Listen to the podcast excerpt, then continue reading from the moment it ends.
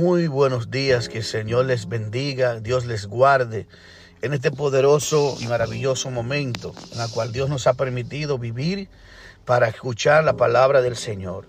Sean todos bienvenidos a este su podcast, Edificando sobre la Roca.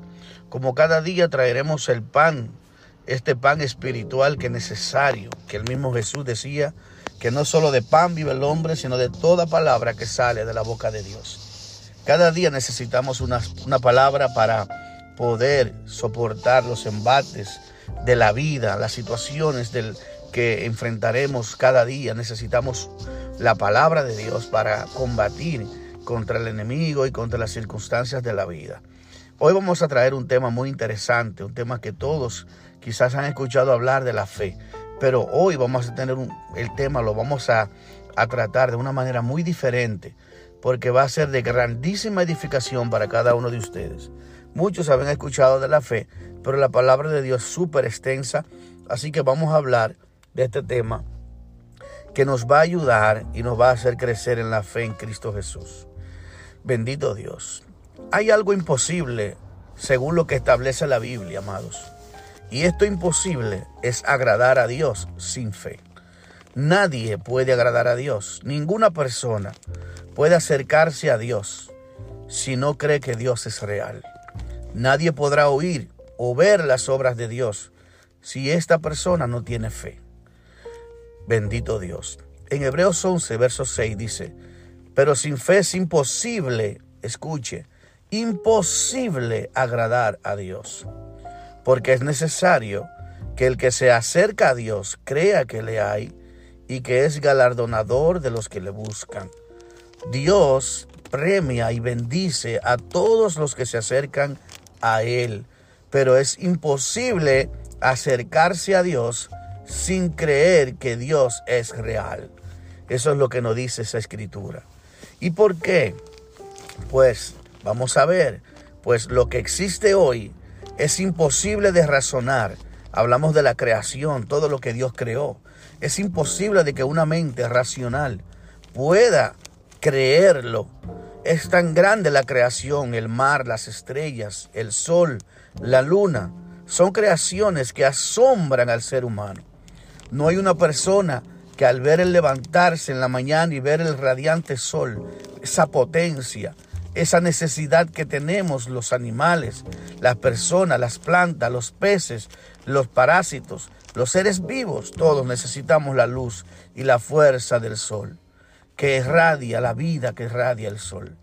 Necesitamos del aire que respiramos. Necesitamos de todas las cosas que Dios ha provisto, del agua. Y miren el universo, lo grande y maravilloso que es. Y la tierra que Dios creó, la posicionó en un lugar tan perfecto y tan exacto, porque en ningún otro planeta hay vida. Algunos lugares están muy lejos, muy calientes, son extremadamente calientes y no podría la, vida humana soportar ese tipo de temperaturas. Pero si está lejos, este, sería muy frío, congelado. Tampoco el ser humano podría soportar temperaturas tan bajas que pudiera sobrevivir a estas. Es decir, que Dios posicionó la tierra en un, en un lugar tan exacto y perfecto para que sea exacto la vida y el equilibrio que tenemos hoy a través inclusive de las estaciones del año.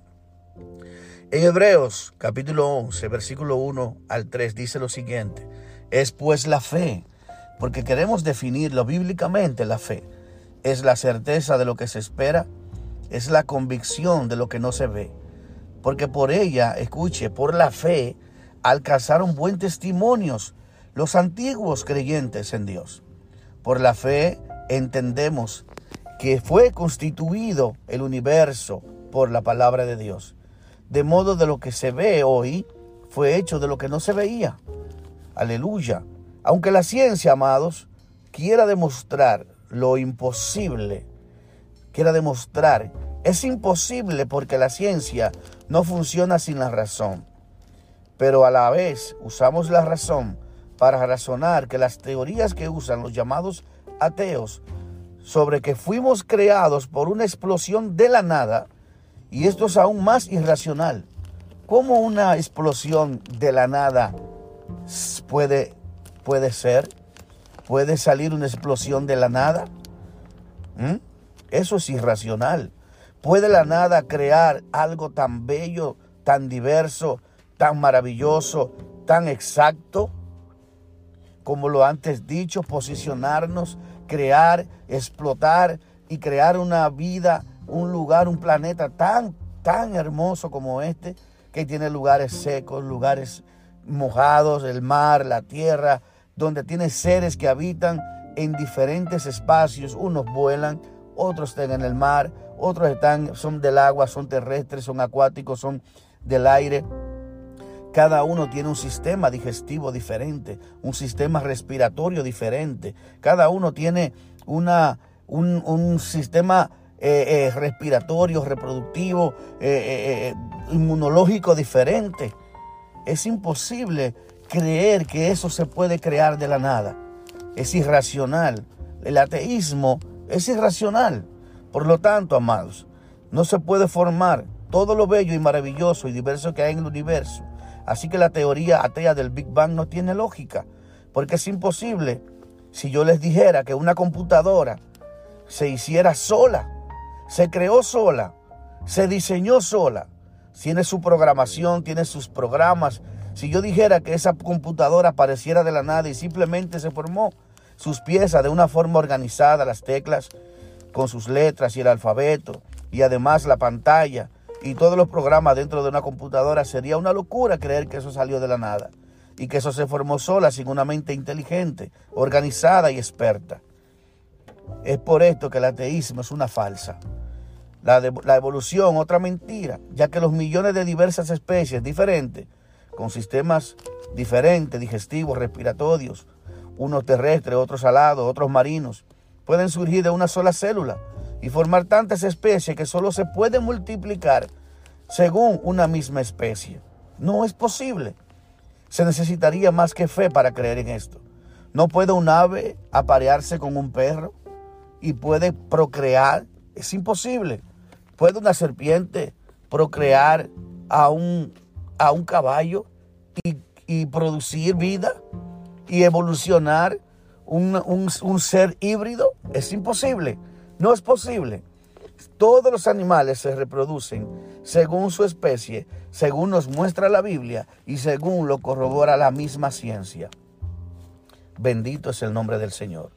Por lo tanto, esa, esa necedad de negar que existe un diseñador inteligente, que todo lo que existe fue creado por un ser supremo que nosotros llamamos Dios, que tiene un nombre y que se manifestó al hombre para venir a esta tierra y vivir como hombre, relacionarse con Él y hacer grandes cosas que nosotros pudiéramos verlo como dice la palabra de Dios.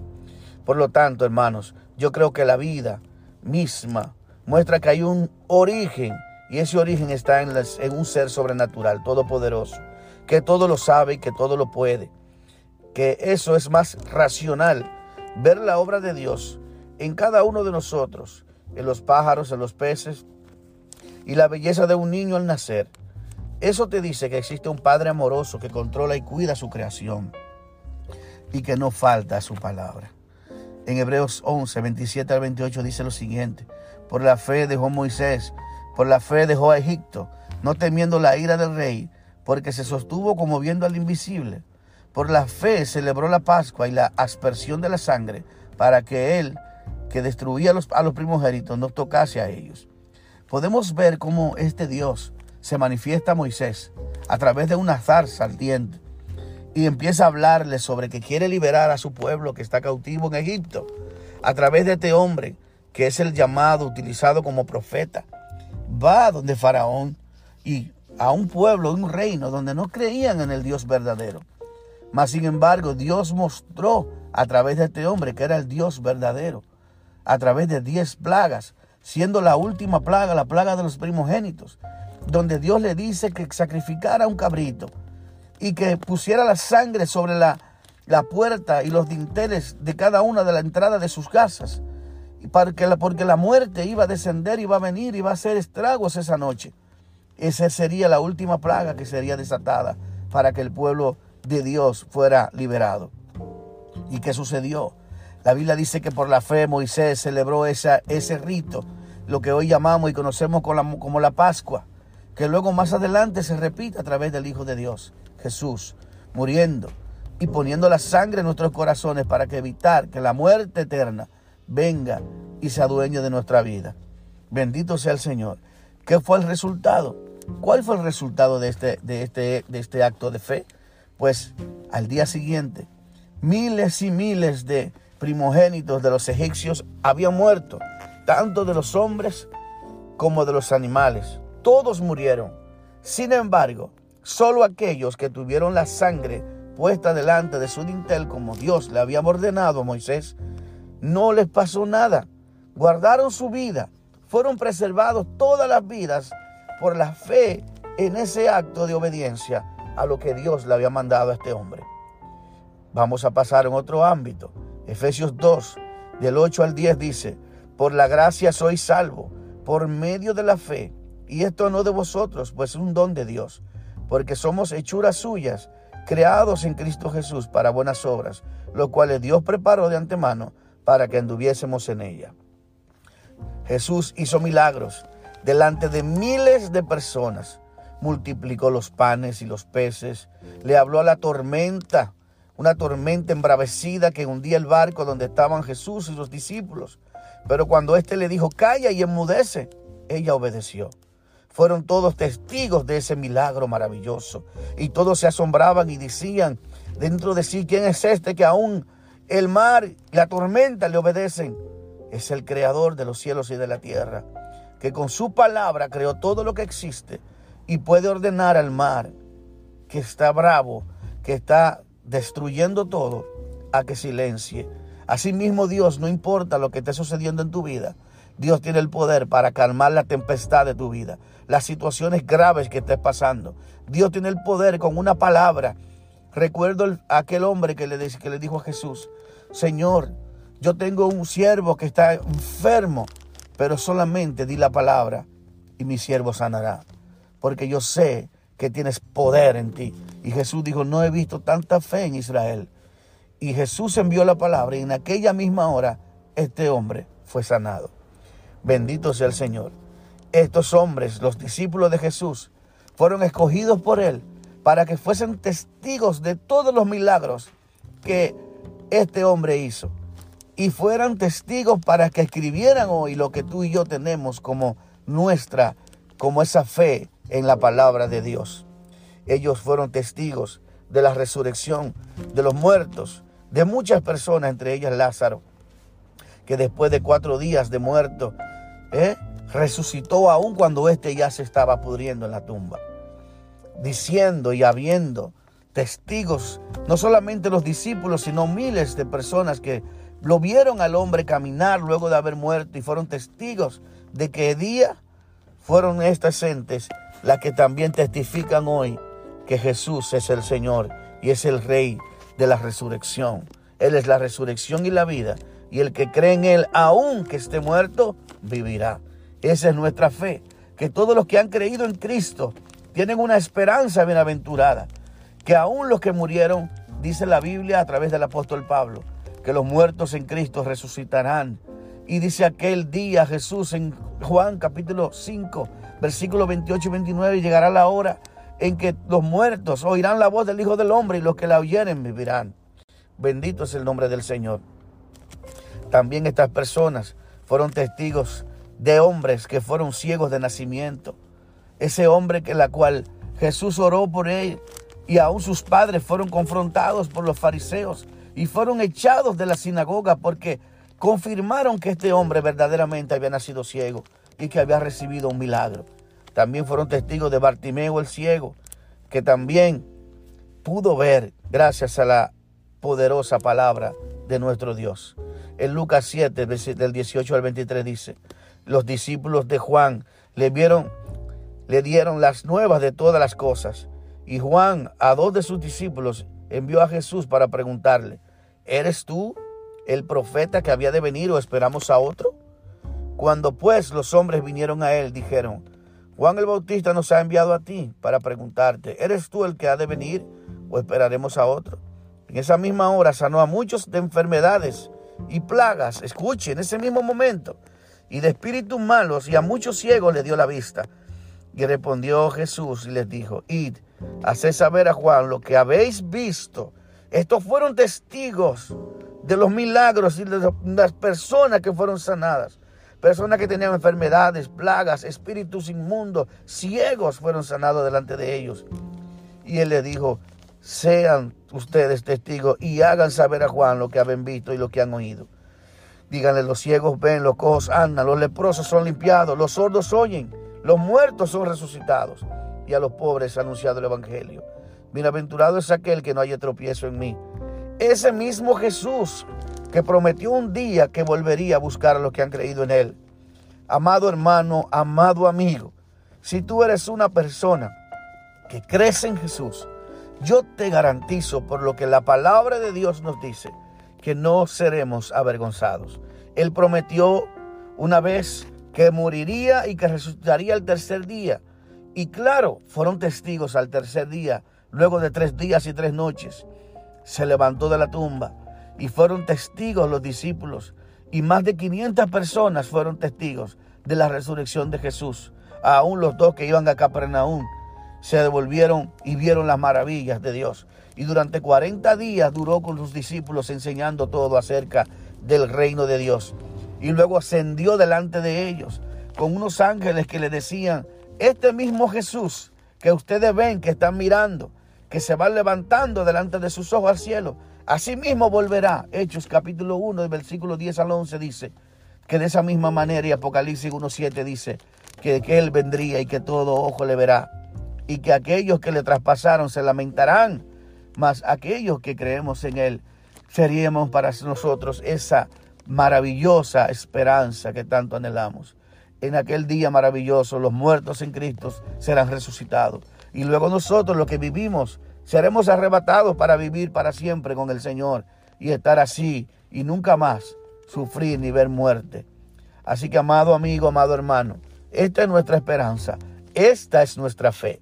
Creemos que Jesús murió, creemos que Jesús resucitó y confesamos, como dice el Romano, esta es la palabra de fe que predicamos, que si tú confiesas con tu boca, amado amigo, que Jesús es el Señor, y crees que Dios le levantó de entre los muertos después de tres días y tres noches, serás salvo, porque con la boca se confiesa para salvación y con el corazón se cree para justicia. La salvación es cuestión de fe. Si tú crees, verás la gloria de Dios, como le dijo Jesús a Marta y a Lázaro eh, y, a, María en el momento que iba a resucitar a Lázaro.